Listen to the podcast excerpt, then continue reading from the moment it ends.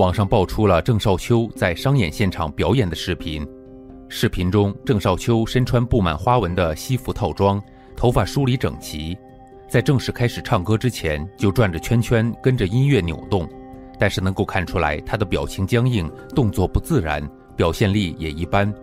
郑少秋商演的消息爆出后，网友们纷纷说道：“这样子太卖力了，现在怎么这么落魄？”大家都知道，今年七十五岁的郑少秋曾拍摄了很多经典的影视作品。例如《倚天屠龙记》《楚留香》等，尤其是在《倚天屠龙记》中，作为主演的他备受喜爱。郑少秋原名黄可忠，他出生在一个书香世家，家中有兄弟姐妹十个，父亲是大学教授。可是这个教授有些特别，家里老婆漂亮性感，却难掩男人本色，喜欢在外面沾花惹草。妻子一气之下，带着黄可忠改嫁了。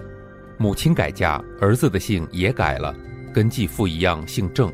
于是黄可忠有了一个新的名字，郑创世。或许是受前夫的影响，他希望儿子能够在仕途上有所作为。然而郑创世没有按照母亲的意愿走上当官发财的道路。从小就爱唱爱跳，性格活泼，是老师最头疼的问题学生。上课老爱走神。不过这个学生也有他的特点，他喜欢表演。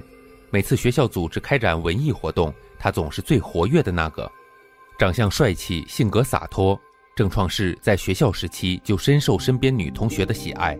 那时候，他最大的梦想就是未来能做一名演员。十六岁时，为了实现自己的理想，郑创世决定报考演艺培训班。没想到考了三次都被刷了下来，因为当时的他又黑又瘦，完全入不了训练班老师的法眼。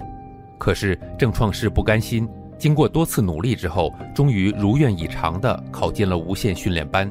这一期训练班中，很多同学后来都成为了演艺圈的大咖，比如周润发、吴孟达、杜琪峰等等。人长得帅并不意味着吃香。进入无线训练班之后，郑创世跑了四年的龙套，依旧寂寂无名，每天最愁的就是吃饭问题。但人长得帅也有一个好处，那就是身边从来不缺少爱慕的眼神。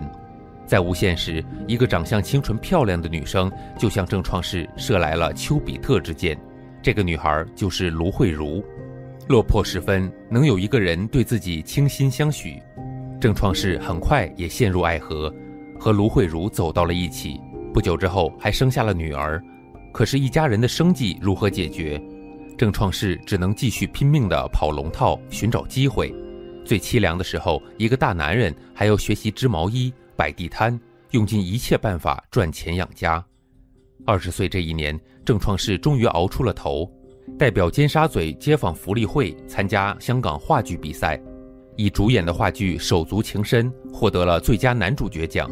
也在这一年，受到了导演蒋伟光的赏识，出演了首部电影《黑煞星》。正式进入演艺圈，在拍戏时，蒋伟光也对他提出了建议：想要在演艺圈混出头，名字很重要。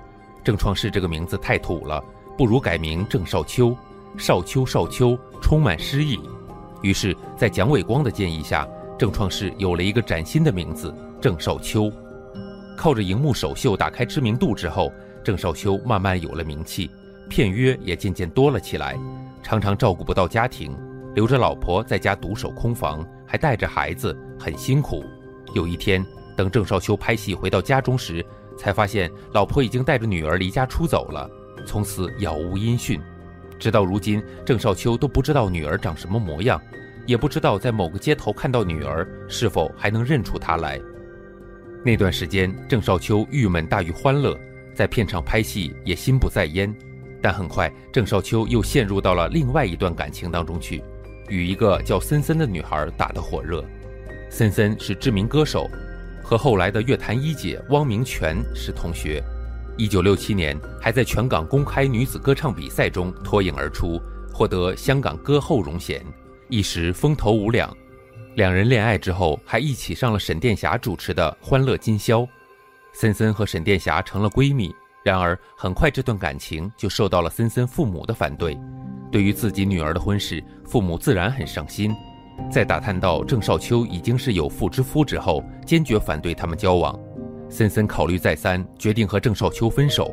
可是毕竟相爱过，如今要主动提出分手，还是有些于心不忍。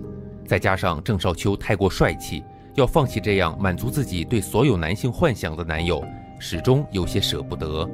得知郑少秋在马来西亚拍戏之后，干脆托好友沈殿霞将分手信带给了郑少秋。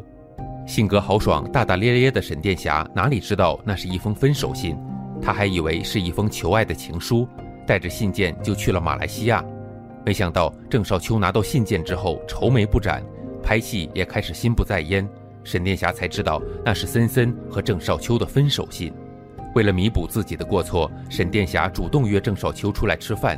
聊天，想通过这样的方式缓解郑少秋失恋的痛苦，没想到郑少秋聊好了情商，沈殿霞却陷了进去。在这种互动的过程中，泥足深陷，坠入情网。与郑少秋相恋之后，周围的人都对这段感情并不看好。一个英俊帅气，是万千少女为之疯狂的帅哥；一个身材胖胖、可爱有余，怎么看都不般配。尽管他也深知和郑少秋并不是良配。还是一脚踏进了爱情的陷阱。为了捧红郑少秋，沈殿霞每天陪郑少秋学习普通话，还动用自己圈子里的资源帮郑少秋拿到影视剧的角色。事业正如火如荼的她，渐渐淡出了演艺圈，专心当起了郑少秋背后的女人。一九七四年，在沈殿霞的帮助下，郑少秋拿到了十大电影明星奖。时隔两年，出演金庸同名小说改编的古装武侠剧《书剑恩仇录》，一个人分饰三个角色。一九七八年，再度出演金庸小说改编的《倚天屠龙记》，出演张无忌一角，还受到了金庸的亲笔赞誉。金庸给他的评价是：荧屏侠士，飒飒英风，家落无际，入人梦中。到了一九七九年，郑少秋临危受命，接拍《楚留香》。又将他的演艺事业推向了巅峰。电视剧一经播出之后，万人空巷，创下了台湾最高收视率的记录。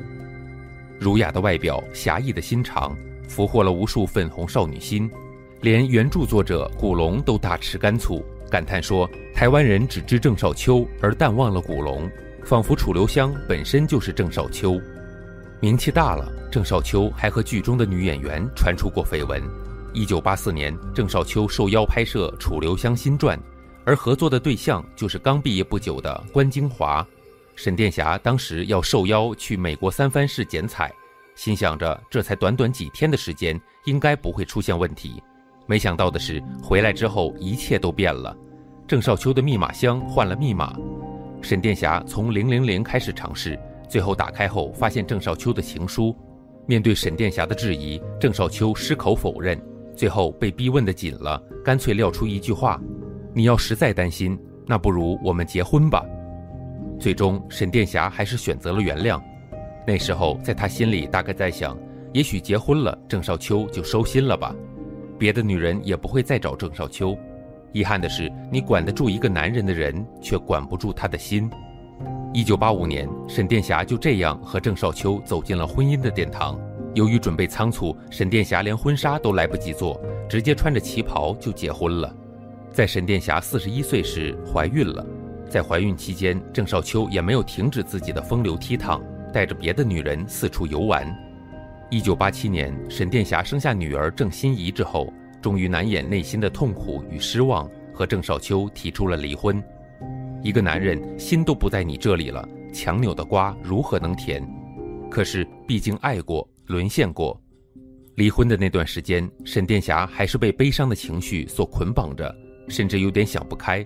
可是想到女儿还小，就不得不强打精神，为母则刚，开始上节目，主持节目来养家糊口，还要小心翼翼，不将自己的负面情绪传达给观众。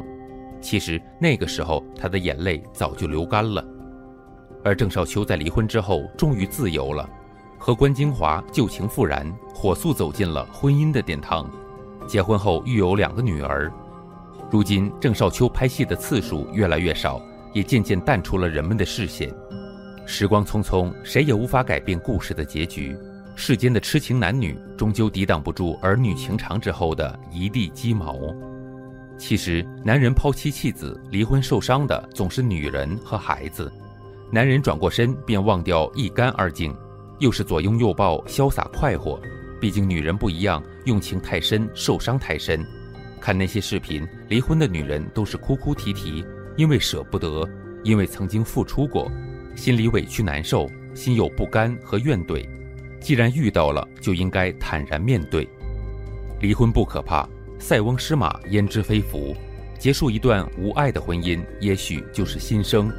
微笑地面对生命的挫折和失意，狂风骤雨过后，终会有彩虹，有艳阳高照的日子。十几年的夫妻说离就离了，一个家支离破碎，纵然有万般惋惜、千般不舍，那又怎样呢？愿离婚受伤的女人们坚强勇敢，不畏将来，做好自己，问心无愧就可以了。有好多抛妻弃子的男人，比如郑少秋，现在晚年凄凉，还要出来接商演，孤苦伶仃，这就是老天对他们的惩罚吧，也是他们咎由自取，罪有应得。本期的视频就到这里，感谢大家的观看。